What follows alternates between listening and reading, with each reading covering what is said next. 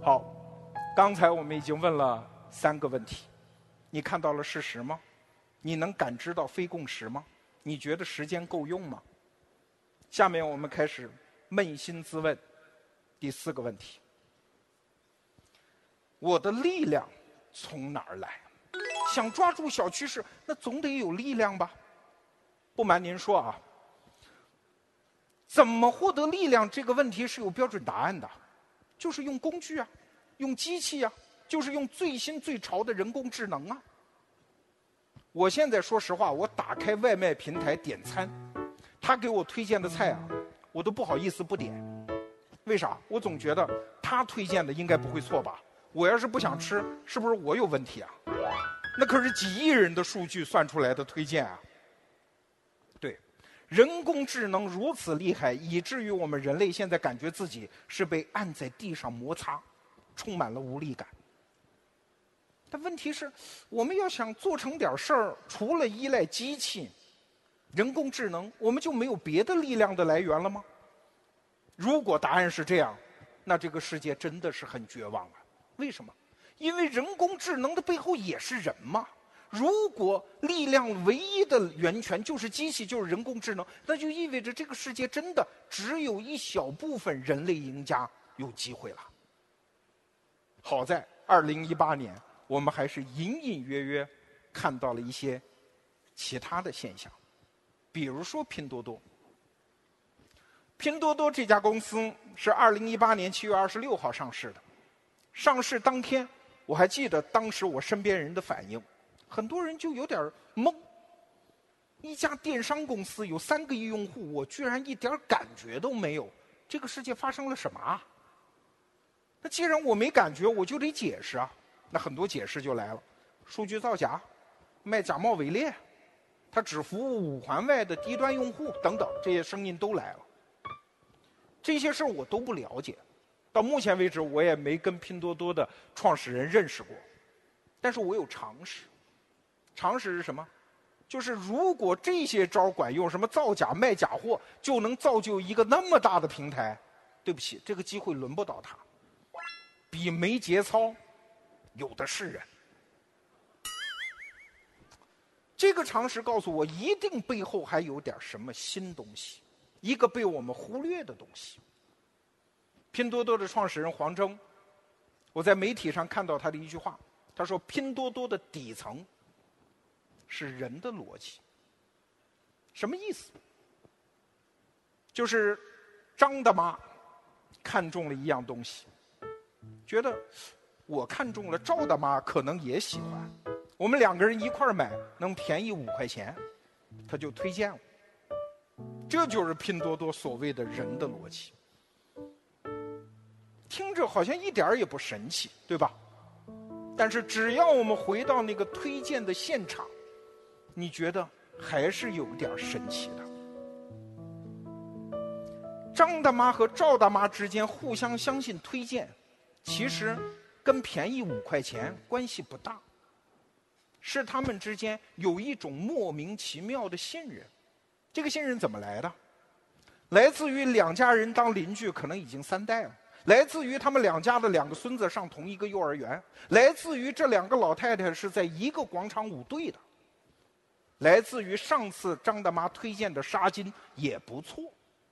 总而言之，张大妈和赵大妈和李大妈和王大妈之间的那个信任，没法用语言表达，更不能用人工智能计算，它胜过千万条数据。慢着，我们好像抓住了一个新东西，一个在我们现在商业的世界里面不太熟悉的东西。什么？就是人的那个感知和判断。人的感知和判断可以驱动一些特别庞大的事情。几万年前，我们决定和一个人出去打猎，我们相信他不会害我们，凭的就是这个东西。上千年前，我们愿意和人做个买卖，凭的就是这个东西；几百年前，我们愿意和他一起冲锋陷阵，凭的就是这个东西。就是我就是莫名其妙的信他。这个东西是人工智能算法无能为力的东西。人的良知良能，它是这个世界最好的感知和判断工具。我给大家举个例子，我自己的逻辑思维节目，我怎么知道自己做的好不好？我看数据吗？我才不看呢！数据那个东西会误导我的。所以，我后来就跟我们的同事讲，别看这一期的数据，倒到六年前的那批节目，看那批节目的数据增长。你觉得我疯了吧？一个互联网产品，我居然用六年前的数据来衡量今天的节目质量，这背后的逻辑是什么？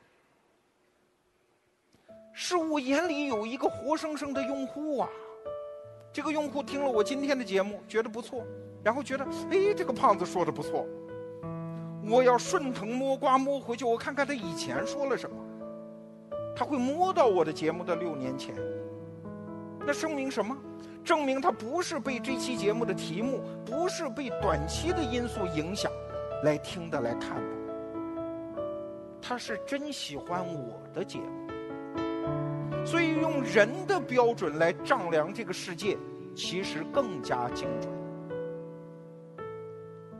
所以，除了人工智能，我们得知道这个世界上有一个特别珍贵、特别灵敏的丈量这个世界的工具。那就是我们内心的良知良能，这是大自然花了几十亿年的时间帮我们进化出来的判断人的能力。你还别觉得这东西只能个体感知世界啊，这个东西一旦叠加在一起，它滚动出来的那个东西是一个庞大的漩涡，可以吸引进无数的陌生人，形成庞大的商业系统。只不过在这个崇尚工具、机器和人工智能的时代，这种系统、这种力量经常被忽略了而已。我给大家举个例子：顺丰速运送快递的，大家都熟吧？都用过。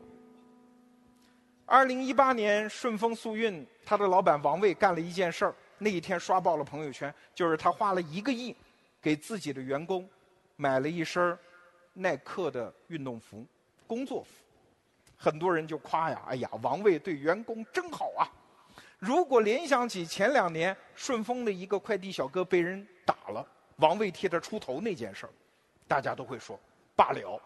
顺丰快递真是一家爱护员工的公司，王卫这个老板真的是很仗义。真的是这样吗？有没有别的原因呢？我们来想想。一家快递公司能怎么干？你说一家快递公司的核心能力是算法、数据、汽车、飞机、品牌，都是，但都不是核心。核心是什么？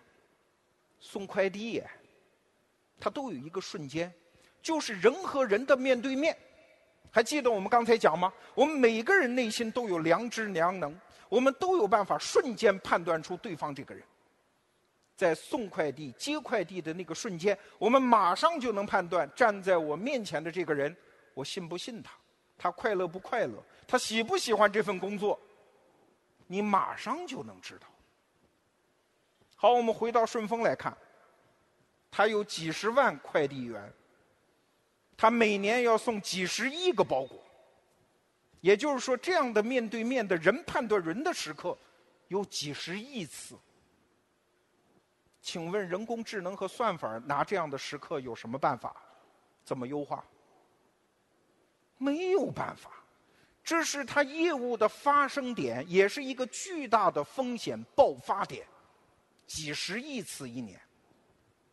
如果我是顺丰的老板，我也只能想得出这么一个辙，就是我玩命的对我的员工好，真实的对我的员工好。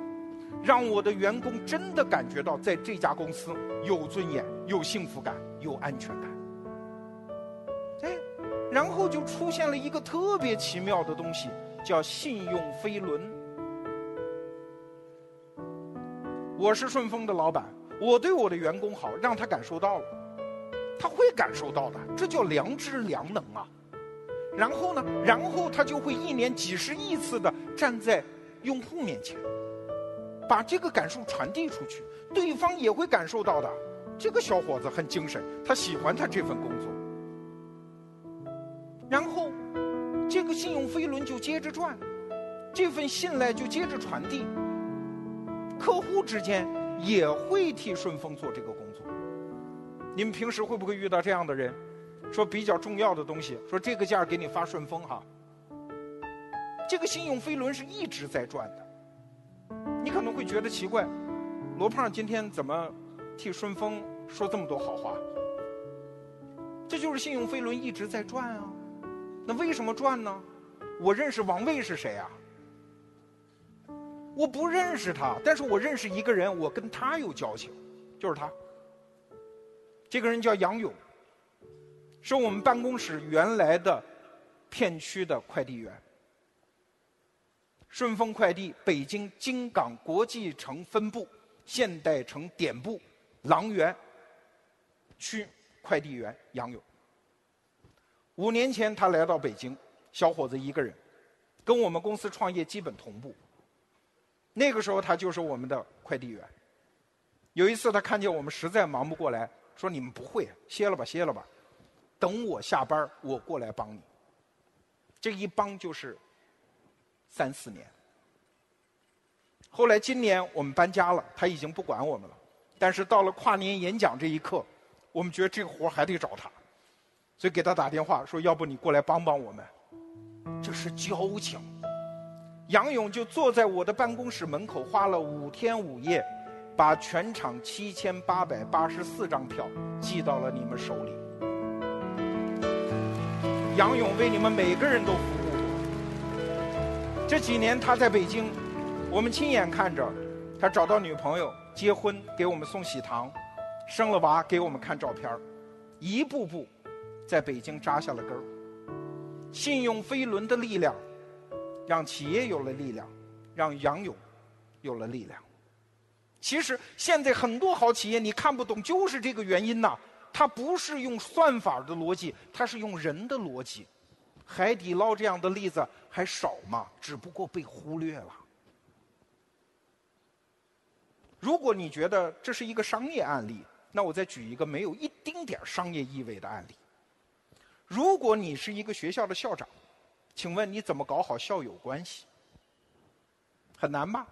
有的学校啊，什么请知名校友回来做演讲，那不是在搞好校友关系。有句话你懂的，叫上面站着。有人上了演讲台，得罪下面几十排，不是知名校友的人，心里不是滋味儿啊。所以，一个中学怎么搞好校友关系？在这儿，我给大家讲一个例子：北京十一学校有一个校长叫李希贵，他的做法很有意思。李希贵的观念是，他说教育最大的难题就是怎么把教育的成果。那是远期的，在当下呈现。他怎么搞校友关系呢？十一学校有一个非常漂亮的阳光大厅，叫员工，缘分的缘，宫殿的宫，这是学校的公共空间。李希贵校长怎么用？只要是这个学校十一学校毕业生，哪怕你已经毕业多年，只要你提前预约。你都可以终生免费使用这个场地。它可以是你公司的招待酒会，可以是你个人的婚礼，可以是你孩子的摄影展。哎，就这么一个招儿哎，什么都不用多说。我们刚才讲的那个信用飞轮就转起来了。第一，校友毕业了，不管一辈子他用不用这个地方，他知道。学校欢迎他回去。第二，在校的学生，他虽然没毕业，他也知道我甭管毕业多少年，学校欢迎我回来。第三，原来你只有眼里的知名校友、成功校友，现在校友可以把自己的各种各样的人生百态，哪怕我会办摄影展，也呈现在在校的学弟学妹面前，榜样的力量变得多元了。第四。在校的学生可以看到社会上各式各样的成功，这本身就是教育。第五，所有这些活动都会有不是这个学校校友的来宾呢，他们看到这个学校的样子，他们会不会对十一学校也多了一份认同感？第六，既然校友回来了，肯定要看看原来的老师。原来的老师看到了自己以前的学生出席的样子，他会不会被激励，更加好的教他现在的学生？我不多衍生了。总而言之，李希贵校长什么也没有多说，他就做了这么一件事情，这个飞轮就转起来了。他其他的教育改革的信念，通过这个飞轮的传递，就一直在往外走。现在你看到的样子，就是班主任在给以前的学生证婚，就在那个员工大厅。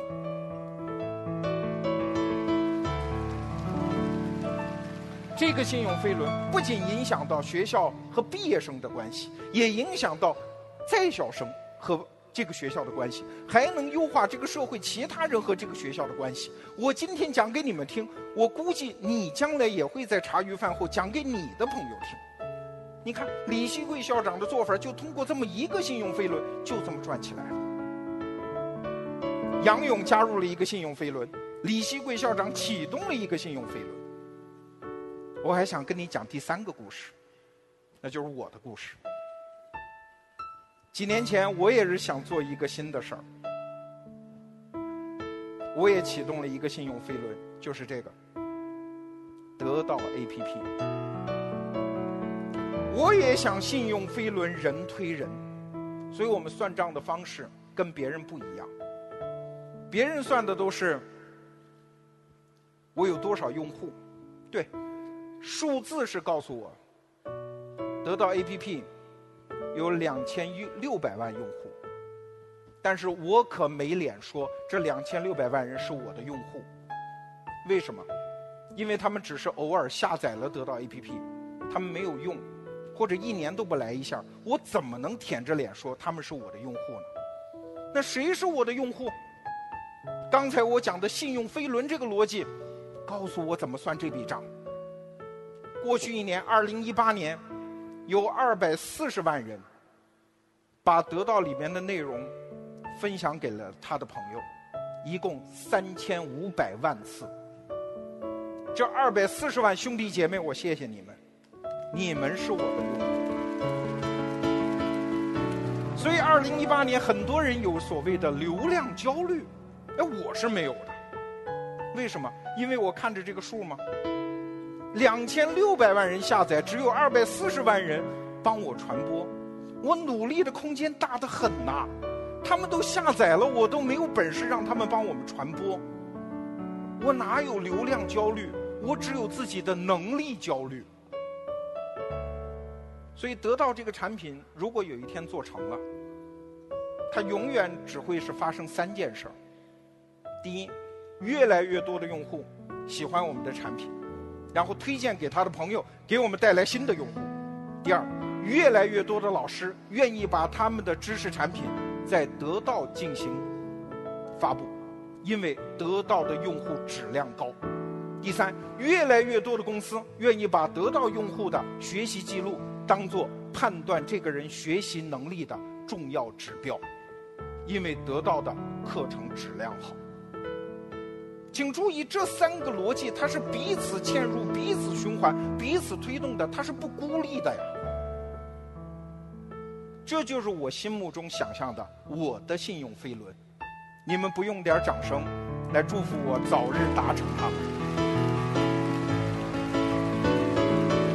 既然气氛都烘到这儿了，一年一度的朋友圈大型信用验证现场，现在开始。各位亲用户们，麻烦您拿出手机，打开相机，甭管您是在现场还是在电视机前，还是在屏幕前，上图，求拍照，求转发。转发的时候麻烦带上三个字：我相信。之所以请您带上我相信，是因为我知道，它还不是事实，还不是现状。您现在做的每一次转发，都是督促我们、敦促我们尽快的接近这个目标。谢谢各位。谢谢各位，求转发，求推荐，求相信，谢谢。